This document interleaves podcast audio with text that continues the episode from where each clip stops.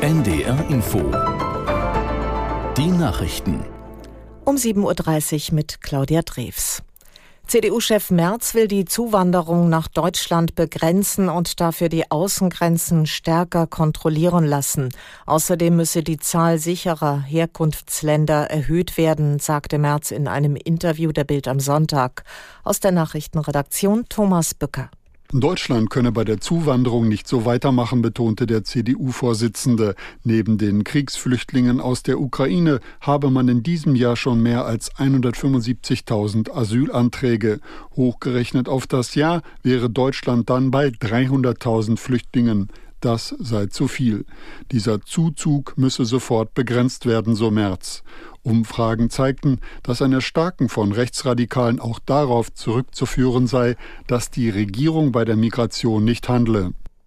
SPD-Chefin Esken hat mit Blick auf die Flugblattaffäre um den bayerischen Wirtschaftsminister Aiwanger Konsequenzen gefordert. Esken sagte den Funke-Zeitungen, dies gelte selbst wenn der Chef der Freien Wähler das antisemitische Flugblatt nicht selbst verfasst habe. Sollte er es aber als Jugendlicher verteilt haben, ließen die menschenverachtenden Formulierungen Rückschlüsse zu. Aiwanger war in Verdacht geraten, als Schüler ein antisemitisches Flugblatt verfasst und in einem Gymnasium ausgelegt zu haben. Inzwischen hat sich Aiwangers Bruder Helmut zum Urheber des Flugblatts erklärt. Nach zwei Jahren Regierungszeit sind fast drei Viertel der Bundesbürger unzufrieden mit der Arbeit der Ampelkoalition. Das hat eine Umfrage des Meinungsforschungsinstituts YouGov ergeben. Darin zeigten sich nur 23 Prozent der Befragten zufrieden mit der Arbeit von SPD, Grünen und FDP. Mehr als zwei Drittel gaben außerdem an, der Bundesregierung nicht zuzutrauen, die drängenden Probleme im Land zu lösen. In Selo in Brandenburg wird heute ein neuer Bürgermeister gewählt. Dabei tritt der parteilose Amtsinhaber Nitz gegen den AfD-Politiker Janke an. Aus der NDR Nachrichtenredaktion Milat Kupay. Hätte Janke Erfolg, wäre er der erste hauptamtliche Bürgermeister der AfD in Brandenburg.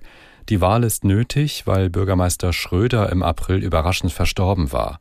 Nitz wird in der Stadtverordnetenversammlung unterstützt von den Fraktionen Linke, SPD und Heimat, Kultur, Sport, CDU, FDP. Der Verfassungsschutz Brandenburg stuft die AfD als rechtsextremistischen Verdachtsfall ein. Bisher stellt die AfD in Brandenburg keinen Landrat oder hauptamtlichen Bürgermeister. Nach dem Kusseklar bei der Fußball-WM der Frauen hat sich auch der Trainer der spanischen Nationalmannschaft Wilda von seinem Verbandschef Rubiales distanziert. In einem Statement verurteilte er dessen Verhalten als inakzeptabel. Aus der NDR Nachrichtenredaktion Felix Sprung. Auch der Coach der spanischen Männernationalmannschaft De La Fuente hatte das Verhalten von Verbandschef Rubiales zuvor als falsch kritisiert. Beide Trainer hatten bei der außerordentlichen Generalversammlung des Verbandes am Freitag noch während Rubiales Wutrede applaudiert.